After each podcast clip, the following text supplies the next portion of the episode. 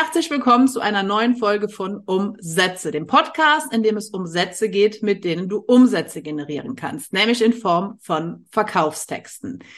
Ja, und ich habe zu Beginn dieser Folge eine gute und eine schlechte Nachricht für dich. Und aus psychologischen Gründen ist es immer besser, mit der schlechten Nachricht anzufangen, also vom Negativen ins Positive überzugehen.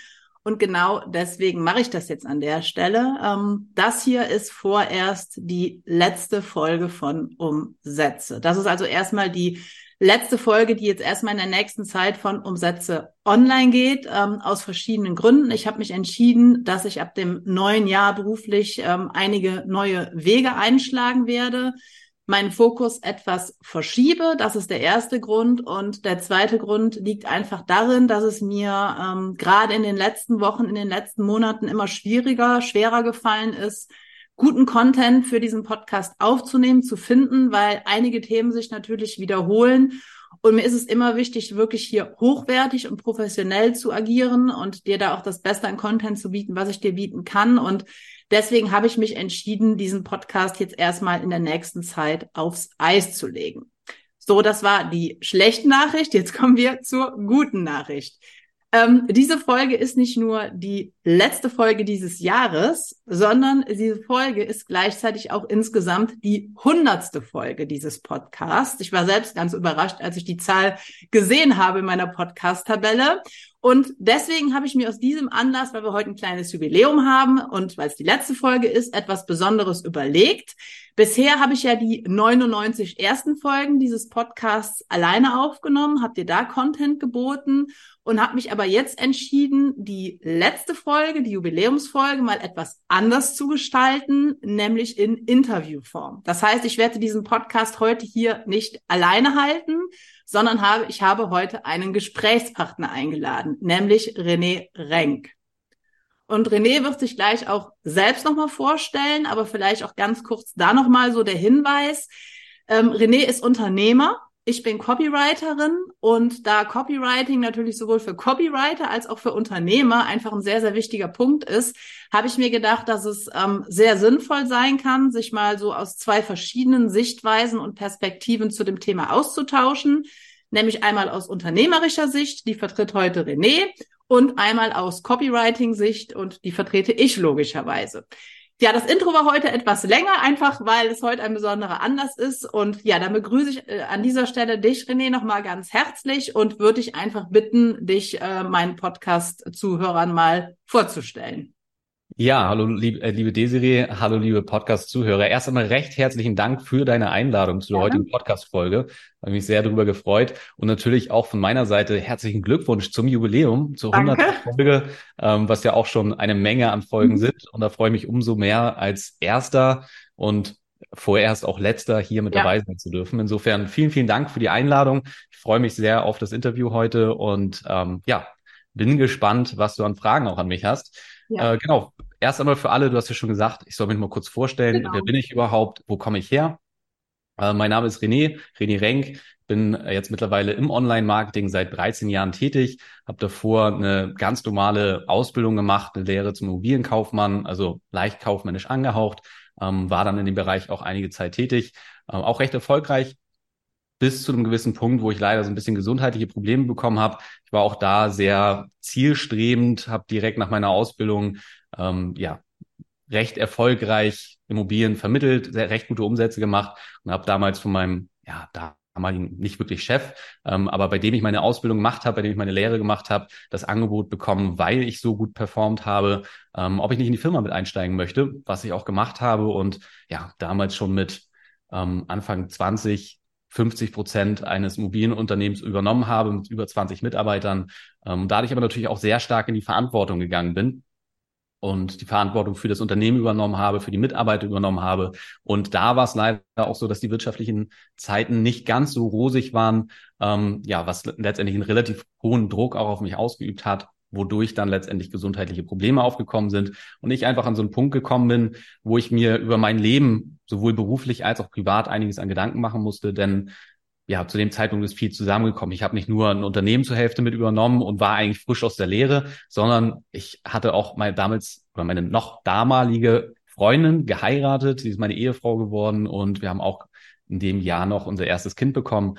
Ähm, dementsprechend hat sich privat viel verändert, ist privat ein gewisser Druck hochgekommen, dass ich natürlich gut für meine Familie sorgen wollte, gleichzeitig aber auch beruflich ähm, der Druck gekommen, dass ich auch für meine Mitarbeiter, für das Unternehmen sorgen wollte. Und das hat einfach so ein bisschen ja zu gesundheitlichen Problemen geführt weswegen ich mir dann einfach stark Gedanken gemacht habe, wie soll es für mich weitergehen? Wie kann ich das Unternehmen besser gestalten, profitabler gestalten? Ähm, wie kann ich da mehr Ruhe reinbringen und gleichzeitig auch die Sicherheit für meine Familie letztendlich schaffen? Und habe mich damals zu dem Zeitpunkt das erste Mal dann mit Online-Marketing auseinandergesetzt. Das war für mich noch gar nicht so bewusst, dass es tatsächlich Online-Marketing ist, sondern ich habe so ein bisschen geguckt, ja. was, kann, was kann ich eigentlich machen, um mein Immobilienunternehmen damals voranzubringen? Was kann ich machen, um neue Interessenten zu gewinnen, nicht nur die Immobilien suchen, sondern vor allem die auch Immobilien verkaufen wollen? Denn das ist ich sag mal immer so die, die Hauptaufgabe damals gewesen, wie kann ich neue Immobilien in Bestand bekommen? Die zu verkaufen, das war weniger die Hürde, weil es waren genügend Interessenten da. Man hat über manchmal Tage, im längsten Fall ein paar Wochen eigentlich fast alles an Immobilien auch letztendlich vermittelt bekommen. Ja, und habe dann mal so ein bisschen Recherche betrieben, was machen denn andere Online-Makler, oder nee, nicht Online-Immobilienmakler, Entschuldigung. Ähm, und habe dann irgendwann einen Immobilienmakler gefunden, nachdem ich ein bisschen gegoogelt habe, der hat eine Anzeige geschaltet, die zehn größten Fehler, die sie niemals machen dürfen, ja, der Klassiker privat ihre Immobilie verkaufen wollen. Und dann habe ich mir das angeguckt und ich habe es nicht verstanden. Ich habe es zu dem Zeitpunkt im ersten Moment nicht verstanden. Ich habe gesagt, wie blöd kann dieser Immobilienmakler sein, und den privaten Verkäufern noch Tipps geben, wie sie ein privates ja, ja. besser verkaufen können. Ja, wo ich die Hände über dem Kopf zusammengeschlagen habe und gedacht habe, der macht sich doch sein Geschäft kaputt. Ja? Könnte man ja auch denken, intuitiv erstmal. Genau, ne? Dem so nicht wissen, was man damals hatte. Ja, ja. So ist es. Und ich wollte es natürlich verstehen und dachte, okay, das kann irgendwie nicht sein. Hab mich dann damals auf der Landingpage eingetragen. Sie war noch ganz spartanisch. Ja, das ja. war vor 14 Jahren. Sah nicht schön aus. Ähm, war ein kleines Cover drauf, die Headline dabei. Okay, das musst du dir jetzt einfach mal angucken und habe mich dann eingetragen, habe mir das runtergeladen, habe mir die Tipps durchgelesen und dachte dann auch noch im ersten Moment, okay, der gibt ja wirklich gute Tipps raus, wie man privat seine Immobilie veräußern kann. Aber, und da hat es dann angefangen bei mir Klick zu machen, er hat am Ende von diesem kleinen Ratgeber dann einen Schwenk gemacht und ist mit drauf eingegangen und hat gesagt, den größten Fehler, den man als privater Immobilienveräußerer machen kann, ist einfach mit seiner Immobilie auf den Markt zu gehen und entweder einen Preis zu nehmen, der viel zu niedrig ist, weswegen man unter Wert verkauft, oder einen Preis zu nehmen, der viel zu hoch ist, weswegen die Immobilie letztlich ein Ladenhüter wird, über Wochen im Netz ist und irgendwann die Leute anfangen, sich zu fragen, was stimmt mit dieser Immobilie nicht? Ja, ist die zu überzogen? Sind da irgendwelche äh, irgendwelche Probleme, irgendwelche Schäden oder ähnliches? Ähm, ja, so dass beide Position, zu günstig einzusteigen, zu teuer einzusteigen, nicht sinnvoll sind. Und er dann natürlich die Lösung aufgezeigt hat. Und die. Lösung ist eine unverbindliche, kostenfreie Beratung beim Immobilienmakler, der eine Bewertung der Immobilie vornimmt. Ja, so, und in dem Moment hat es bei mir Klick gemacht und ich habe gedacht, okay, er verkauft es nach außen erstmal so, von wegen, er hilft jedem, mhm. privat die Immobilie zu veräußern. Letztendlich ist es aber ja, heutzutage weiß ich, ein Funnel, der letztendlich die Interessenten aufwärmt und dazu bewegt, nach, nachher bei ihm letztendlich ein Kunde zu werden, ja, oder die Immobilie über ihn zu veräußern.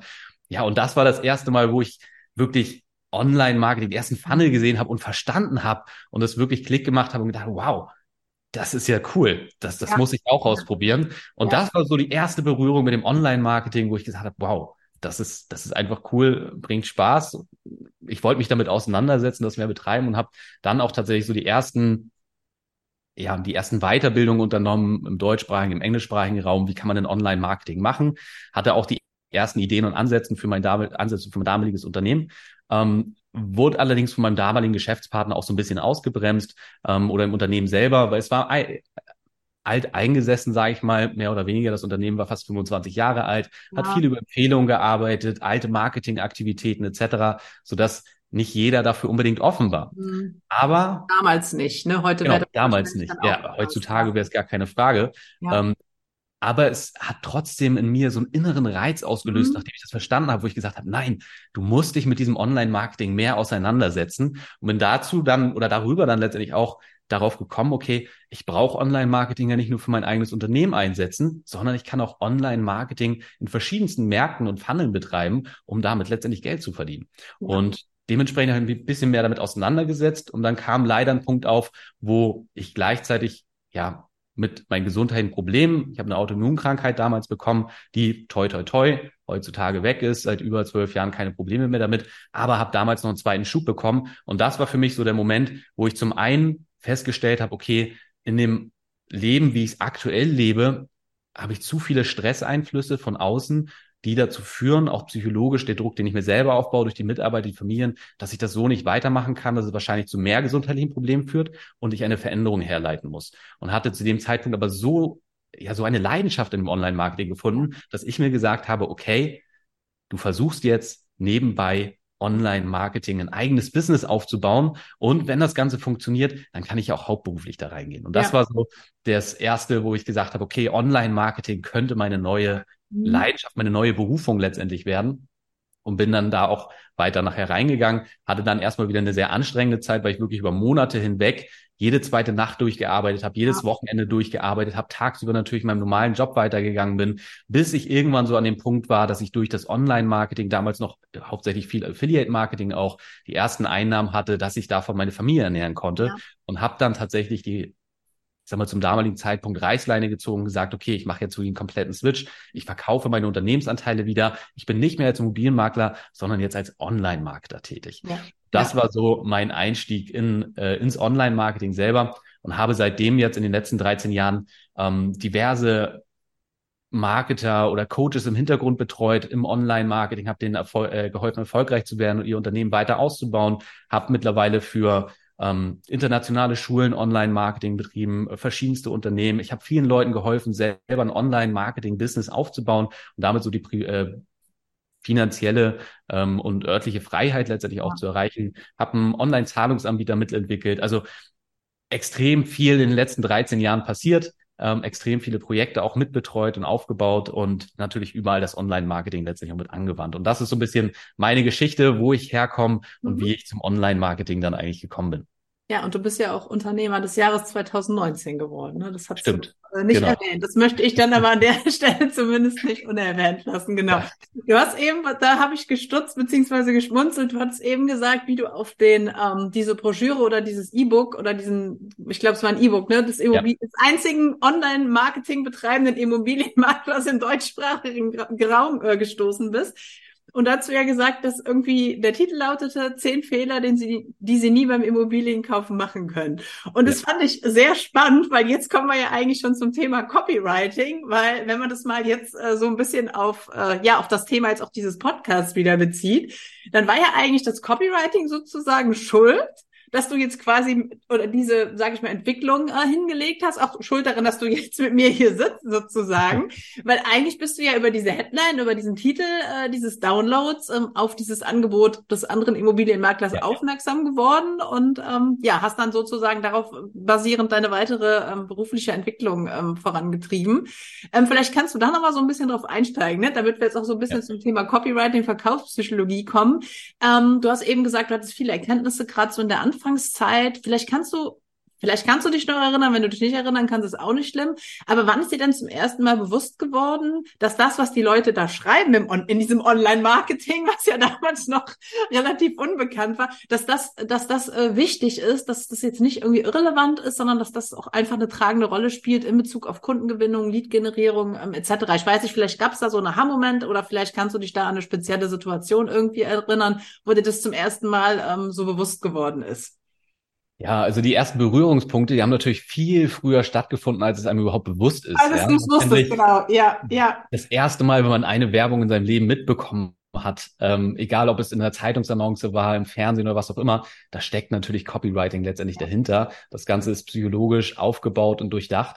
Ähm, deswegen kommt jeder eigentlich in den ersten Jahren seines Lebens schon mit Copywriting in Berührung.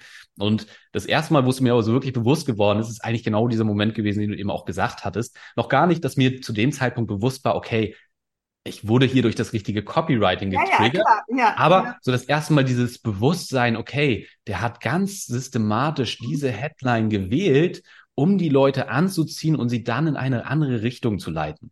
So, das war so die, diese erste Berührung, wo ich verstanden habe, okay, man braucht nicht unbedingt immer nur das Versprechen oder Aussagen, was man nachher auch liefert, sondern dass es natürlich systematisch über verschiedene ja, Schritte zum genau. Ziel führen kann. Ähm, und das war tatsächlich so das erste Mal, dass ich da das ja wahrgenommen habe oder mhm. realisiert habe, sage ich mal.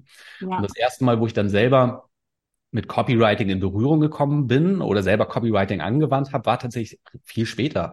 Denn ich habe so die ersten Umsätze dann ja auch mit Affiliate Marketing gemacht und ähm, ja, habe dann irgendwann mein erstes eigenes digitales Informationsprodukt entwickelt und dieses dann natürlich auch vermarktet. Ja. Und da brauchte ich dann natürlich ja. Copywriting. Ja. Ähm, ja habe da auch die, die das erste Mal, als ich das gelauncht habe, das Ganze über ein Webinar gemacht. Mhm. Und da habe ich das erste Mal Copywriting selber angewandt. Da habe ich natürlich ja. geguckt, ähm, auch mit anderen zusammengearbeitet, viele Weiterbildungen gemacht. Wie, wie vermarkte ich denn überhaupt mhm. irgendwas? Ja, damals ja. waren Webinare noch relativ neu. Ja, In Deutschland stimmt. wurden sie fast gar nicht angewandt ja. bisher, mehr im amerikanischen Raum. Ähm, ja, und damals habe ich mich sehr damit auseinandergesetzt, natürlich, wie muss sowas aufgebaut sein, wie muss das Wording sein, ähm, Value Stacking, ja, also den Preis ins Verhältnis setzen später ja. auch und so weiter, waren alles Elemente, wo ich mich zum ersten Mal damit eigentlich dann auseinandergesetzt habe, weil vorher war für mich Online-Marketing, okay, wie generiere ich Traffic, also Besucher, wie kann ich diese lenken auf bestimmte Ergebnisseiten von anderen, die Produkte anbieten, damit ich Provision bekomme. Und jetzt war ich zum ersten Mal in dem Moment, dass ich selber irgendwas erstellen musste, um es letztendlich zu vermarkten habe das Ganze selber geschrieben und aufgebaut, habe das dann auch noch von Bekannten, die auch im Online-Marketing tätig waren, ähm, überprüfen lassen, mir noch wieder Tipps geben lassen, das ausgearbeitet. Ähm, ja, und musste dann an einem Tag, es war ein Sommertag, ähm, wo ich mich noch sehr genau dran erinnere, mein erstes Webinar halten. Ich war mega aufgeregt. Es waren damals auch nur Live-Webinare, die man gehalten mhm. hat. Automatisierte Webinare gab es zu dem Zeitpunkt nicht. Ja, gar ja. nicht. Ähm, ja, und ich war super aufgeregt. Wir hatten irgendwie knapp 120 Teilnehmer irgendwie in diesem Webinar. Und boah, ich habe, glaube ich, noch nie zuvor vor so vielen in Anführungsstrichen ja. gesprochen, ähm, auch wenn es nicht live war, was aber ich sonst ein paar Mal gemacht habe. Aber ich wusste, ne? da sitzen 120 Leute ja. und hören mir irgendwie zu und oh, hoffentlich erzähle ich bloß nichts Falsches. Ich war ja, ja selber noch einigermaßen frisch im Online-Marketing.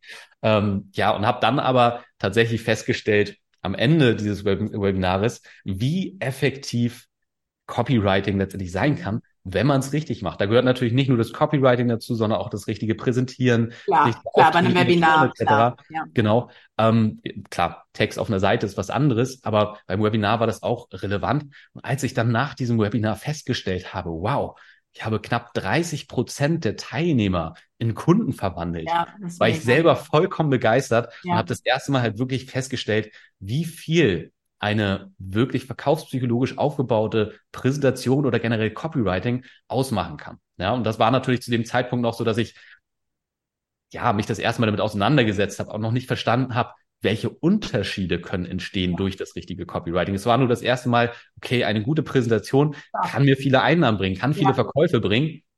Und ja, die, diese Wahrnehmung, wie ausschlaggebend und wichtig Copywriting ist, ist dann natürlich ein bisschen später gekommen. Ich habe von dort an natürlich fortlaufend weiter Online-Marketing betrieben, teilweise für mich selber, teilweise habe ich mit anderen bekannten Online-Marketern auch zusammengearbeitet, Projektmanagement betrieben, die im Hintergrund betreut und dann hat man immer mehr angefangen, nachher auch Split-Tests zu machen. Also eine Variante A gegen eine Variante B zu testen, wo man manchmal nur die Headline ausgetauscht hat, manchmal hat man nur einzelne Wörter ausgetauscht. Und da ist so dieses große Bewusstsein bekommen, dass manchmal ein einzelnes Wort, welches man im Text austauscht, die Conversion Rate massiv verändern kann. Ja. ja, das waren teilweise Wörter, die wir getestet haben, wie Angebot gegen Rabatt. Mm, genau. Und das ja. hat teilweise eine Conversion Rate Veränderung von 25 bis 50 Prozent eingebracht.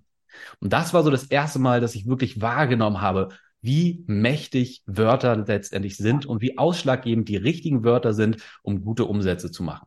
Ja, das äh, ist schön, dass du das auch nochmal jetzt gerade so die Bedeutung einzelner Worte ähm, nochmal hier in den, in den Fokus drückst. Ich kann mich erinnern, ich habe auch mal irgendwann ein Buch vor ein paar Jahren von Joseph Sugarman gelesen. Er ist ja auch ein sehr bekannter Copywriter in den USA. Und der hat nämlich genau das Gleiche geschrieben. Er hatte mal in irgendeinem Sales Letter oder irgendeiner Landingpage das Wort Repair durch das Wort Fix ähm, ausgetauscht und da war halt auch, ne, Repair ist halt eher so was Negatives, da steht halt eher so das Problem im, im Fokus. To fix bedeutet was Positives, man hat ein positives Endergebnis und das positive Endergebnis hat dann viel besser konvertiert. Also ja. vielleicht zur Erklärung für diejenigen, die den Begriff konvertiert oder Conversion Rate nicht kennen bedeutet ähm, prozentualer Anteil der Leute, die auf der Seite dann ins Handeln gekommen sind. Also wenn ich jetzt 100 Besucher habe und zwei handeln, dann habe ich eine Conversion Rate von zwei Prozent. Das einfach nur kurz am Rande.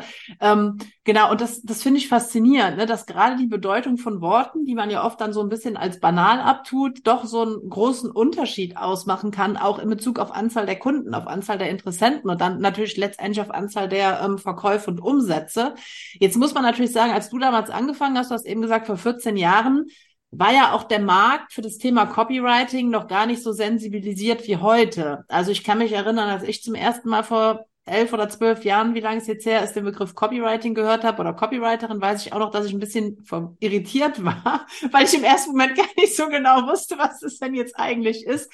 Und da muss man ja sagen, hat ja auch einfach gerade in den, in den vergangenen Jahren ja nochmal ähm, eine große Entwicklung stattgefunden. Ich weiß nicht, ja. René, wie das bei dir war, als du zum ersten Mal wirklich mit dem Begriff Copywriting konfrontiert worden ja. bist damals, ob du dir, dir denn direkt was drunter vorstellen konntest oder ob das erstmal so ein theoretisches, abstruses Konstrukt war, wo dann deine Fantasie dir irgendwie gesagt hat, was es eventuell sein könnte. Ja. Also das erste Mal, als ich das Wort Copywriting gehört habe, habe ich ans Urheberrecht gedacht. Ja, ähm, genau, genau, genau, okay. ja, genau das, ja. Nicht das Copywriting, sondern das Copy, Copyright. Ja. Ähm, ja, ich konnte damals natürlich mit den Verkaufstexten mehr anfangen, erstmal, ja. äh, wobei man hat sich dann damit natürlich auseinandergesetzt und dann hatte man auch diese Begrifflichkeit und, und hat das auch wahrgenommen. Aber es ist letztendlich genauso, wie du auch gesagt hast, umso mehr Zeit vergeht, und das wird in Zukunft genauso sein, desto wichtiger wird das Copywriting werden.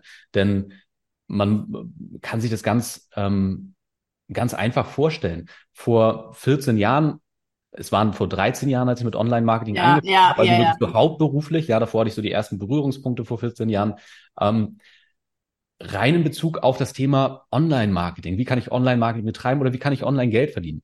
Da gab es im deutschsprachigen Raum eine Handvoll Angebote. Vielleicht soll es zwei Hände voll gewesen sein. Und wenn jemand sich mit dieser Thematik auseinandersetzen wollte, etwas lernen wollte, hatte er fünf bis zehn Produkte irgendwo zur Auswahl, wo er sich entscheiden konnte und irgendeins von denen musste er kaufen, wenn er sich damit letztlich auseinandersetzen wollte. Wenn man das mit heute vergleicht, hast du tausende verschiedene Angebote. Ja, wenn nicht hunderttausende verschiedene Angebote. Und da gilt es halt davor, äh, äh, dabei, hervorzustechen und sich von den anderen abzuheben und besser sein als die, als die anderen, damit man langfristig im Online-Marketing auch einfach ähm, überleben kann oder seine Umsätze fahren kann, sein Business ausbauen kann ähm, und letztendlich wachsen kann. Und das funktioniert nur mit gutem Copywriting, wenn man besseres Copywriting hat, bessere Conversion Rates als letztendlich seine Konkurrenz. Denn es ist ja nicht nur noch so, dass wir, ich sag mal, organischen Traffic generieren. Organisch bedeutet in dem Fall, wir haben vielleicht Suchmaschinenoptimierung betrieben. Die Leute finden uns, wenn sie einen Suchbegriff googeln und können sich dann entscheiden, ich kaufe oder ich kaufe nicht. Und das ist erstmal so gesehen sind kostenlose Besucher, für die wir in dem Fall nichts direkt bezahlen müssen. Wir haben natürlich vor Zeit investiert, um diese Suchmaschinenoptimierung zu betreiben.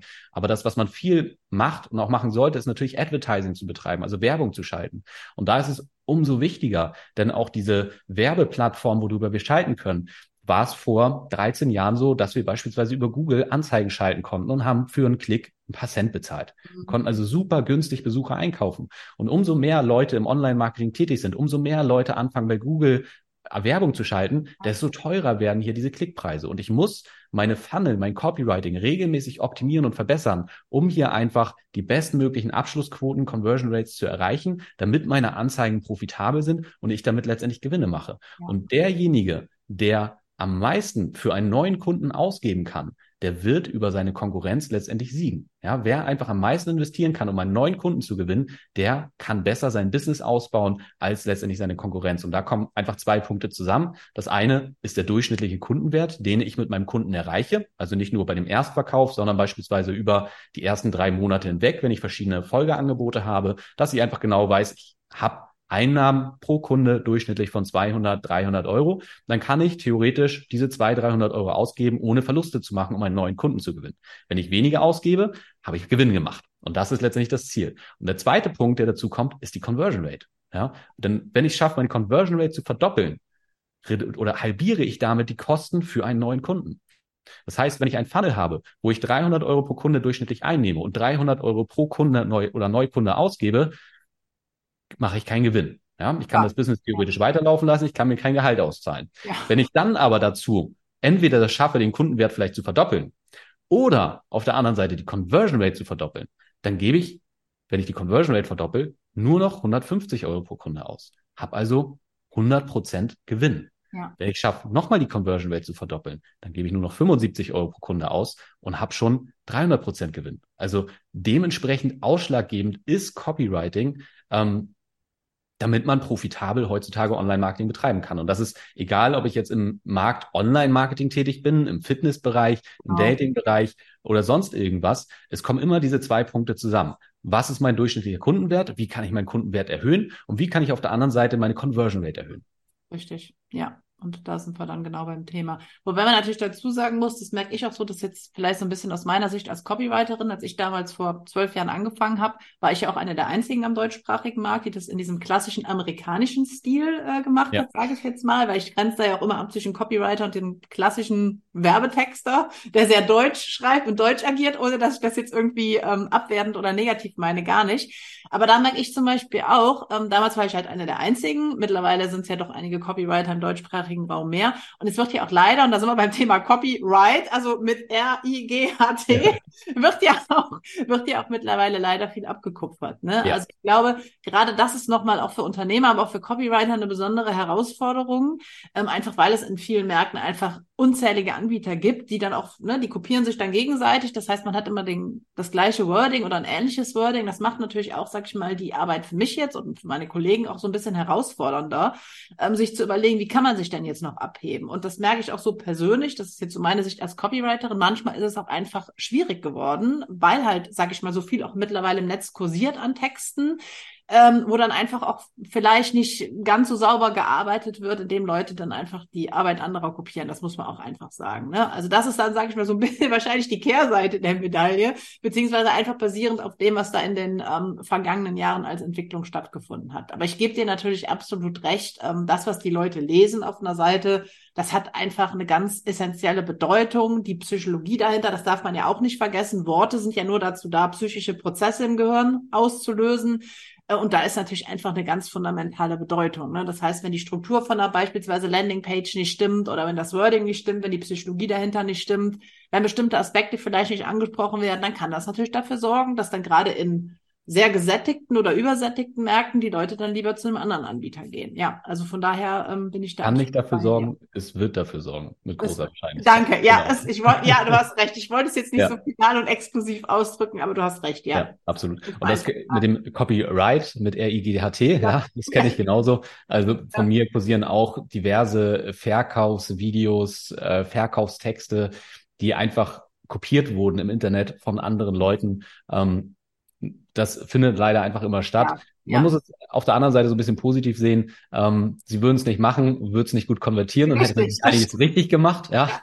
ähm, nichtsdestotrotz ist es natürlich immer so ein bisschen ärgerlich, wenn man irgendwie das ja. Gefühl hat, okay, da kopieren, äh, äh, kopieren jetzt andere Leute das, was man selber irgendwie aufgebaut hat. Ja. Wobei auch da meistens meine Erfahrung bisher eigentlich ist, dass eine Kopie niemals so gut funktioniert wie das Original. Ja. Ähm, ja, dementsprechend ähm, versuche ich mich darüber nicht so sehr zu ärgern. Mhm. Ähm, Wenn es zu sehr kopiert ist, dann geht man natürlich auch immer gerne mal irgendwie gegen an.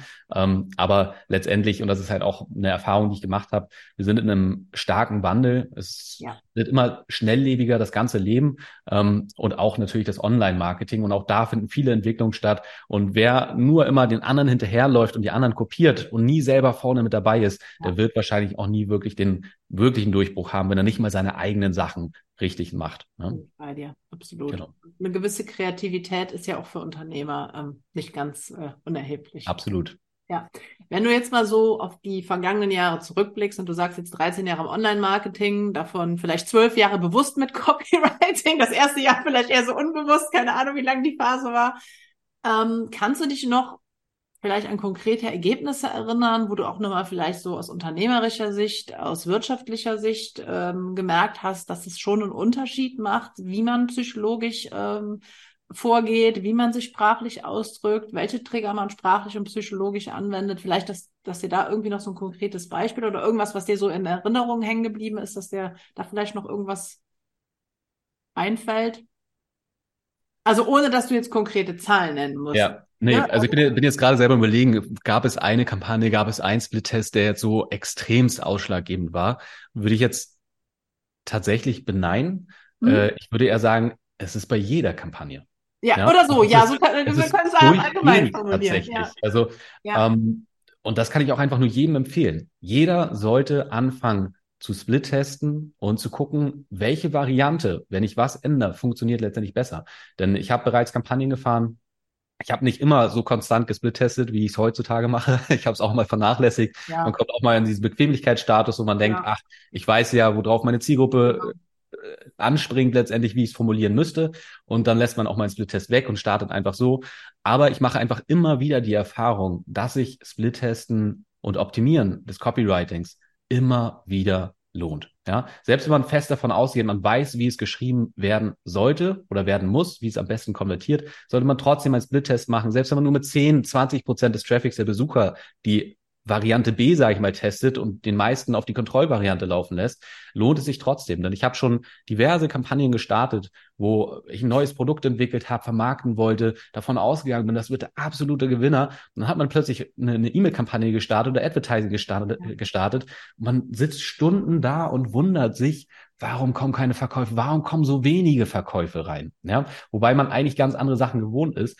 Und dann macht man doch nochmal einen Split-Test und sieht, oh verdammt, ich bin mit der falschen Variante gestartet. Ja. ja. und da hat man nur die Headline geändert und plötzlich kommt ein mhm. Verkauf nach dem nächsten rein und so ausschlaggebend kann das einfach sein, weswegen ich mir mittlerweile das als Vorschrift genommen habe. Ich arbeite nur mit dauerhaften, konstanten Split-Tests, mhm. damit ich immer einfach das Risiko ausschließe, mit einer Variante zu arbeiten, die einfach eine deutlich schlechtere Conversion Rate hat, als ich letztendlich haben könnte. Und bei mir ist es im Normalfall mittlerweile so, dass wenn ich Kampagnen mache, jetzt rein in Bezug auf beispielsweise einen Launch, wenn ich ein neues Produkt rausbringe und eine Kampagne über sieben Tage fahre, eine E-Mail-Marketing-Kampagne, ähm, dass ich durch Split-Testing und Optimieren des Copywritings durch diese Kampagne hinweg dazu komme, dass ich im Schnitt 50 bis 200 Prozent mehr Umsatz mache, ja, als wenn ich es weglasse. Ja, ja, ja. Und das muss man sich nur zu, vor Augen führen. Selbst wenn es nur in Anführungsstrichen 50 Prozent mehr Umsatz sind, bringt diese Arbeit während der Kampagne selber und das Split-Testen den Unterschied, ob ich 100.000 oder 150.000 Euro Umsatz mache. Und es kann sogar deutlich mehr sein. Ja, es kann sogar einen Unterschied zwischen 100.000 und 400.000 ausmachen, je nachdem, wie stark natürlich die Unterschiede der Conversion Rate dabei letztendlich sind. Aber das muss man sich nur vor Augen führen. Und wenn ich einfach nur mit der normalen Variante gestartet wäre, bei der ich davon ausgegangen wäre, das wird der Gewinner sein, dann wäre ich wahrscheinlich bei meinen 100 wenn es die schlechteste Variante sogar gewesen wäre, vielleicht nur bei 50.000 Euro Umsatz rausgekommen. Das heißt, wir haben hier eine Riesenspanne von mhm sagen wir mal 100.000, um jetzt nicht zu groß die Spanne zu machen, es könnte ein bisschen weniger sein, aber 100.000 bis 400.000 Euro. Also eine Vervierfachung des Umsatzes. Ja. Nur, ja. in Anführungsstrichen nur, weil man währenddessen ein paar Split-Tests führt und letztendlich, wenn noch niemand einen Split-Test gemacht hat, dann hört sich das erstmal technisch schwierig an. Das ist in zwei Minuten angelegt. Ja, viel ist es nicht. Und manchmal ist es tatsächlich nur, dass man ein anderes Wort in der Headline hat oder eine andere Headline hat. Also einen Satz anders zu schreiben. Es ist wenig Aufwand, aber es kann zu extrem anderen Ergebnissen letztendlich führen. Ja. Ich glaube, das ist auch ganz wichtig, was du sagst, ähm, dass man intuitiv manchmal Dinge annimmt und davon ausgeht, dass die einfach so sind, wie sie sind, ganz selbstverständlich dass sie aber dann doch nicht so sind, wie sie scheinen. Also ja. vielleicht auch ein bisschen unlogisch sind. Ich kann mich erinnern, als wir mal vor, ich glaube, es ist jetzt zehn Jahre her, mal eine Kampagne ähm, geschaltet haben oder hatten, laufen hatten mit einem VSL. Also VSL ist die Abkürzung für Video Sales Letter. Ähm, da hatten wir, glaube ich, mal verschiedene Hintergründe getestet. Das hat jetzt nicht so sehr was mit der Sprache zu tun, aber ich kann mich nur daran erinnern, der VSL war, glaube ich, auf verschiedenen Hintergründen und ja. ich glaube, drei davon waren sehr nett und eine war ganz hässlich. Es war, ja. ich weiß es noch. Es ich weiß es auch noch ganz genau, ja. Ein grauer Hintergrund. Und ich kann mich nur erinnern, als ich die verschiedenen Versionen damals gesehen habe, habe ich gedacht, boah, wie kann man den schönen VSL, den ich hier geschrieben habe und der wahrscheinlich sehr gut konvertieren wird, wie kann man den auf diesem hässlichen grauen Hintergrund platzieren? So, und was ist passiert? Und ich weiß es noch wie heute, das ist auch ein Beispiel, was ich schon oft in Webinaren oder Seminaren oder auf Events erzählt habe. Diese graue, wirklich abgrundtief hässliche Variante hat tatsächlich den Split-Test gewonnen. Ja, und absolut. Wie gesagt, das hat jetzt nichts mit der Sprache zu tun, wahrscheinlich dann eher noch was mit der Farbpsychologie, wenn ja. wir jetzt nochmal äh, in Richtung Psychologie gehen wollen. Aber ähm, das hat mir auch noch mal so ein bisschen damals gezeigt, dass man halt manchmal Dinge nicht für für wahr halten sollte oder für selbstverständlich erachten sollte, wenn sie es gar nicht sind. Also der Markt hat da auch manchmal oder das Marketing hat da auch manchmal seine eigenen Gesetze und ähm, es lässt sich ja. wahrscheinlich nur spekulieren im Nachhinein, warum diese graue Seite performt hat. Vielleicht, weil die so hässlich war, dass alle auf den Text sich dann mehr konzentriert haben. Wäre vielleicht eine logische Erklärung, keine Ahnung. Aber was ich einfach damit sagen will und was ja du auch gerade eben nochmal noch mal betont hast, ist, ähm, dass man wirklich die Dinge nicht für selbstverständlich erachten sollte, sondern dass man auch einfach schauen sollte, soll. Bin ich denn jetzt psychologisch, bin ich denn jetzt sprachlich so gut aufgestellt, dass wir hier eine hohe Conversion Rate haben? Oder ist es vielleicht an der einen oder anderen Stelle ähm, notwendig, dass wir hier nochmal ein paar Optimierungen vornehmen? Ja. Absolut. Ähm, also nur um da noch mal kurz drauf einzugehen, ich kann mich auch noch sehr, sehr gut an diesen Test erinnern. Ja. Ähm, und, und das ist genau das, was du auch gesagt hast. Man darf einfach nicht immer von sich selbst ausgehen, mhm. wo, was vermute ich, wird das Richtige sein. Weil zu dem Zeitpunkt haben alle, die eine VSL-Kampagne geschaltet haben, das war eine weiße Seite, eine rote oder schwarze Headline, dann eine oh, VSL, ja. dann ist der Button darunter erschienen. Mehr war nicht drauf. Und ich weiß auch noch genau, wir haben eine hellblaue Seite getestet, eine dunkelblaue Seite, dann diese schwarze Seite mit grauen Bereichen da ja. drauf. Und das war auch wirklich zu dem Zeitpunkt, dass jeder gedacht hat, diese, diese dunkle Seite, die brauchen wir nicht mal testen. Aber ja. sie hat wirklich mit Abstand gewonnen und ist tatsächlich seit zwölf Jahren ein Template, welches sich immer mhm. wieder aufgreift über GL-Kampagnen, weil es immer wieder gewinnt in Split-Tests. Und das ist unglaublich. Und äh, letztendlich, wie du sagst, man kann es auf verschiedene Hintergründe zurückführen, woran es letztendlich liegt. Vielleicht ist es auch einfach nur, weil es mal was anderes ist, als was ja, Leute ja. immer sehen. Ähm, man weiß es nicht genau. Aber das ist einfach ein super Beispiel, um zu sagen, Split-Testing lohnt sich tatsächlich. Und selbst manchmal bei hässlichen schlechten Seiten, wo man davon ausgeht, das kann nicht funktionieren, ist einfach trotzdem mal zu testen und zu gucken, wie reagiert der Markt selber darauf. Ja, ja, die graue Seite finde ich auch nach wie vor immer noch hässlich. Und ich weiß, Dito, ich Dito. aber der Markt findet es gut. Ich bin noch mal irgendwann drauf gewesen, weil das ja auch, glaube ich, ein DSL ist, den ich für dich ja. geschrieben habe und dachte auch wieder so, oh nee, da ist schon wieder diese hässliche Seite. Vielleicht, wenn wir jetzt gerade so ein paar Mal auch den Begriff ähm, DSL und Landingpage und so erwähnt haben. Ähm, das ist ja auch nochmal, glaube ich, eine interessante Entwicklung, wie sich auch so das Copywriting an sich in den vergangenen Jahren auch hier im deutschsprachigen Raum nochmal gewandelt hat. Also ich kann mich noch erinnern, damals in meiner Anfangszeit habe ich sehr viele Sales Letter geschrieben, sowohl in Videoform als auch in Textform. Also einen ganz langen Verkaufsbrief, wenn man das jetzt wortwörtlich übersetzt, der dann wirklich äh, ja auf einer Seite dann ein riesig langer Fließtext war oder auf mehrere Seiten unterteilt war oder halt als äh, Präsentation dargeboten wurde, der dann von einem Sprecher vorgetragen wurde. Also ein sehr langer Text. Mittlerweile hat sich das ja schon ein bisschen, nicht ein bisschen, sondern sehr stark dahingehend gewandelt, dass ja hauptsächlich mittlerweile als stärkster oder meist frequentierter Verkaufstext ja eigentlich Landingpages eingesetzt werden. Vielleicht kannst du da noch mal so ein bisschen aus deiner Erfahrung berichten, wie du diesen Wandel so erlebst, also innerhalb des Copywritings ähm, an sich. Ja, man kann sich das eigentlich immer wieder so vor Augen führen, ähm, ähnlich wie die Masse der Angebote, die auf den Markt kommt. Mhm. Also es gibt immer wieder neue herausragende Persönlichkeiten, die neue Form von Marketing sich ausdenken. Das heißt, als ich früher mit Online-Marketing angefangen, äh, angefangen habe, da gab es die ersten, die so ein Video-Sales-Letter gemacht ja. haben. Das meiste war eigentlich. In Deutschland, ne? Im Deutschsprach. In Deutschland, glaube ich, war es noch gar keiner. Ich glaube, das war im amerikanischen Raum so, die, die ersten Marketer oder ja. einige Marketer, wie es Els genommen haben. In Deutschland war das noch gar nicht angekommen. In Deutschland war noch eine typische Seite, da genau. gab es Text drauf, Textverkaufsseite, Copywriting, Ansätze drin, sage ich mal, aber sie haben verkauft, weil wenig Angebot letztendlich da war. Und dann sind immer mehr Leute gekommen, die ihr Angebot präsentieren wollten. Die sind alle auf diese normalen Textverkaufsseiten gegangen. Und irgendwann war es so, dass auch die Zielgruppe diese Art der Seiten kannte. Die sind auf die Seiten gekommen, die wussten, okay, ist eine Textverkaufsseite, ich scroll jetzt erstmal ganz nach unten, um mir anzugucken, was ist denn der Preis und was wird mir hier verkauft. Und wenn das interessant ist, dann scroll ich wieder nach oben und dann lese ich mir den Text so ein bisschen durch. Und dadurch sind die Conversion Rates schlechter geworden, weil die Masse, die große Masse kannte diese Art von Verkaufen.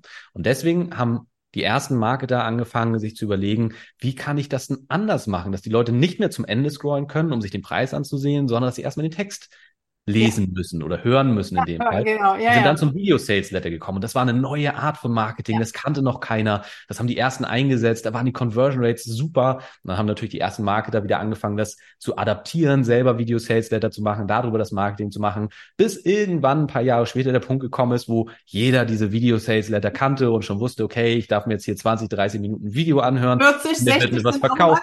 Ja, 60. Ich kenne sogar 120 Minuten den letzten VSL tatsächlich. Ähm, ja, bis da irgendwann die Conversion Rates wieder schlechter geworden sind, weil alle wussten, okay, ich komme jetzt hier auf so eine Präsentation, da wird mir am Ende was verkauft, ich habe jetzt keine Lust mehr 30 oder 60 Minuten was anzuhören, ich verlasse die Seite wieder. Ja? Funktioniert natürlich auch immer noch, aber das war dann wieder so der nächste Punkt, wo dann wieder die nächste Art von Marketing gesucht wurde, was dann Webinar-Marketing war, ja. ähm, was dann einen großen Hype hatte, wo ja, wir das schon vor zwei, drei Jahren hatten, hat plötzlich wieder jeder Webinare angeboten. Da ist es dann auch schon wieder abgestumpft bei der Zielgruppe, weil sie auch schon wieder wussten, ah, am Ende wird mir nachher letztendlich. Weil es ja immer noch sehr gut funktionieren, Webinare. Also definitiv. Ist, äh, ja. Definitiv. Und das ist also der Punkt, wo ich gleich eigentlich zukommen möchte. Oh, sorry, ähm, kein Problem. dann kam viel der Hype, man muss High Price verkaufen, kostenlose Erstberatung am Telefon, dann hat man am Telefon verkauft. Also durch diese Schnelllebigkeit oder Weiterentwicklung sowohl des Marketings als auch des Bewusstseins der Zielgruppe verändert sich die Art und Weise des Marketings, gerade weil es einfach immer so Hype mäßig stattgefunden hat. Es sind alle auf Text Sales Letter gesprungen, dann sind alle auf Video Sales Letter gegangen, dann sind alle auf Webinare gegangen, dann sind viele auf diese kostenlose Erstberatung gegangen für einen High Price Verkauf etc. Das heißt, bei der Zielgruppe ist immer ein Bewusstsein nachher entstanden, was erwartet mich nicht hier? Das kenne ich doch schon, das habe ich bei dem doch schon gesehen und so weiter.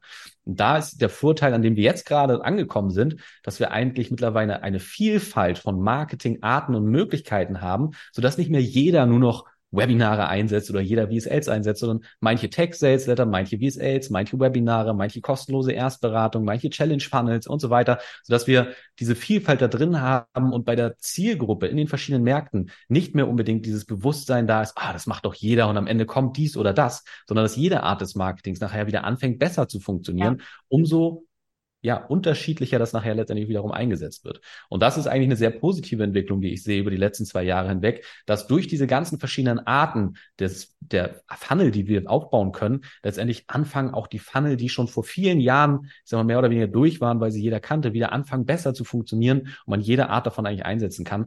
Ausschlaggebend dafür aber natürlich ganz, ganz stark, wie ist es aufgebaut und wie ist das Copywriting. Denn ein Text-Sales-Letter, der kein gutes Copywriting hat, der wird auch nicht gut verkaufen. Ich heute nicht, in zehn Jahren nicht und dann genau. vor zehn Jahren auch nicht. Ja. Genau.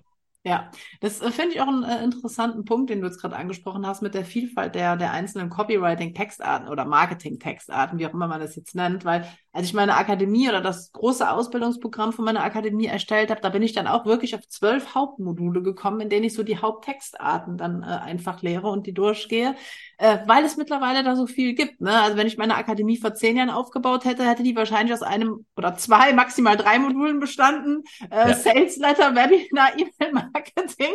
Ne? Also, genau. und jetzt ist da ja einfach, dadurch, dass halt diese Vielfalt ähm, so groß geworden ist, ist ja, ist einfach eine große Bandbreite da. Und ähm, das gibt natürlich auch Copywritern wie mir dann wieder so ein bisschen auch die Möglichkeit, sich da ähm, kreativ auszulassen, was ja auch wieder positiv ist. Ne? Absolut. Ja, jetzt vielleicht so abschließend, ähm, die Frage hast du eigentlich schon beantwortet, aber vielleicht können wir so nochmal so ein bisschen komprimiert jetzt am Ende zusammenfassen. Ähm, du als Unternehmer, was würdest du denn hinsichtlich Copywriting und auch Verkaufspsychologie ähm, anderen Unternehmern empfehlen, die vielleicht im Online-Marketing schon länger tätig sind, die aber vielleicht auch im Offline-Marketing tätig sind und jetzt an der Stelle überlegen, ähm, ins Online-Marketing zu gehen, beziehungsweise mit Online-Marketing das eigene Business zu erweitern? Ja, ähm, die Frage, wie man es sinnvoll formuliert oder was das Wichtigste ist. Letztendlich gibt es verschiedenste Punkte, die dabei natürlich relevant sind. Ja. Ähm, ich sage mal, das, was ich eben schon mal gesagt habe, immer, immer Split testen. Genau, ja, genau. so ein Punkt Nummer eins, dass man einfach immer eine Variante A gegen eine Variante B testet, weil es kann einfach sein, dass man sonst mit einer Variante startet, die ein paar falsche Wörter drauf hat, die aber den eigenen Erfolg von Anfang an zunichte machen, weswegen man einfach eine Variante B nehmen sollte. Hm. Ähm, gleichzeitig ist es enorm ausschlaggebend, wie gut das Copywriting ist, ob man erfolgreich wird oder nicht. Es ist vollkommen egal, was für ein Produkt bietest du an. Es ist ja. physisch, es ist digital, es ist eine Dienstleistung oder was auch immer. Ähm, man kann mit gutem Copywriting äh, auch einen Sack Kartoffeln verkaufen. Ja, so ähm, schon. Auch wenn der in China umgefallen. Ach nee, das war der genau Sack so Reis. ja, das war der Sack Reis, genau. ähm, und das zeigt einfach, dass es, um online erfolgreich zu sein, nicht auf die Qualität des Produktes drauf ankommt, sondern auf die Qualität des Marketings, des Copywritings drauf ankommt. Gleichzeitig natürlich im Hintergrund auch auf die Qualität des Produktes, ja, weil es ja. bringt einem auch nichts, gutes Copywriting zu haben, viele Verkäufe zu generieren. Das Produkt ist schlecht, alle stornieren und man versaut sich den Ruf. Das sollte man auch nicht machen. Und da achte ich bei mir auch immens drauf, dass die Qualität der Produkte immer sehr, sehr, sehr hoch angesetzt ist. Ähm, das ist auch was Grundlegendes. Aber es ist jetzt, sage ich mal, im ersten Schritt nach außen nicht äh, äh, entscheidend für den Erfolg. Werden die Kampagnen erfolgreich oder nicht erfolgreich? Ja, das ist nachher die Kundenzufriedenheit, die dabei dann nachher wieder relevant wird.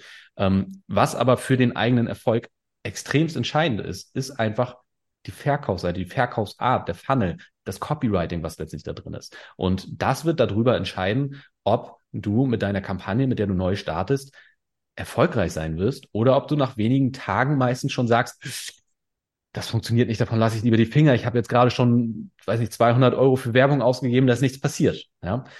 Mit gutem Copywriting kann es sein, dass du ich sag mal, mehr oder weniger der gleichen Kampagne schon fünf Verkäufe generiert hättest. Ja. Und deswegen empfehle ich wirklich jedem, der sagt, ich möchte wirklich ernsthaft Online-Marketing betreiben und ich möchte durch Online-Marketing mehr Kunden fürs eigene Business gewinnen oder ich möchte ein eigenes Business aufbauen, welches ich, ich online betreibe und da auch meine Kunden gewinne, von Anfang an auf professionelles und gutes Copywriting zu setzen. Und das erfordert entweder sich selber damit auseinanderzusetzen und es wirklich zu verstehen, ja, nicht nur einfach ein, ein Video-Sales-Letter zu nehmen und den zu adaptieren und irgendwie umzuschreiben und schon zu hoffen, dass es gut sein wird, sondern wirklich zu verstehen, zu wissen, was sind die wichtigsten psychologischen Trigger, die da drin enthalten sein sollten, das systematisch aufzubauen, zu strukturieren, dass auch der Interessent durchgeführt wird und bei ihm einfach der innere Drang erzeugt wird, oder nicht der innere Drang erzeugt wird, es zu kaufen, aber der innere äh, oder er innerlich dazu bewegt wird, eine Entscheidung zu treffen. Möchte ich das haben oder möchte ich es nicht haben? Und das ist ja letztendlich das, was wir mit Copywriting erzielen. Nicht, dass wir irgendwelchen Leuten was aufschwatzen wollen, was sie gar nicht haben wollen, was ja auch viele denken, sondern wir nutzen Copywriting, um bei unserem Gegenüber einfach eine Entscheidung herzuleiten. Und das ist vollkommen in Ordnung, wenn derjenige sagt, nein, das möchte ich nicht haben. Das ist gut, aber er hat sich entschieden. Und darum geht es letztendlich genau. Ähm, und da empfehle ich wirklich jeden, entweder sich intensiv damit auseinanderzusetzen, für sich den richtigen Funnel zu finden, die richtige Marketingart und dann letztendlich das Copywriting dafür zu schreiben. Oder wenn man hier die Zeit vielleicht erstmal einsparen möchte, sich damit über Wochen oder ähnliches auseinanderzusetzen, damit es wirklich gut ist, zu Anfang in einen professionellen Copywriter zu investieren, der das schon seit einigen Jahren macht, der Erfolge vorweisen kann, ähm, weil das ist eine absolute Abkürzung zum Erfolg. Und nichts ist ärgerlicher, als wenn man ein Produkt entwickelt, das vermarkten möchte, selber irgendwas versucht und ist nicht erfolgreich und man lässt es in der Schublade liegen und verfolgt das nicht weiter, obwohl das ein Business sein könnte, was einem vielleicht mehrere hunderttausend oder sogar Millionen im Jahr einbringt. Ja, und da lieber zu Anfang zu sagen, okay, ich nehme einmal ein bisschen Geld in die Hand, ich investiere in einen Copywriter, dafür habe ich von Anfang an aber auch das Wissen, okay, ich habe hier eine Copy, die wird konvertieren. Ja, und selbst damit noch wieder einen Split-Test zu machen. Also das ist eigentlich so das, was ich wirklich jedem empfehlen kann, der ernsthaft Online-Marketing erfolgreich betreiben möchte oder damit starten möchte, zu sagen, okay, ich gehe einmal die Extrameile und investiere hier zu Anfang entweder die Zeit oder ein bisschen Geld, um wirklich ein äh, professionelles Copywriting zu haben, weil es einfach mit das Ausschlaggebendste dafür ist, wird das Ganze erfolgreich oder wird es nicht erfolgreich? Ja, das war doch ein wundervolles Schlusswort, finde ich.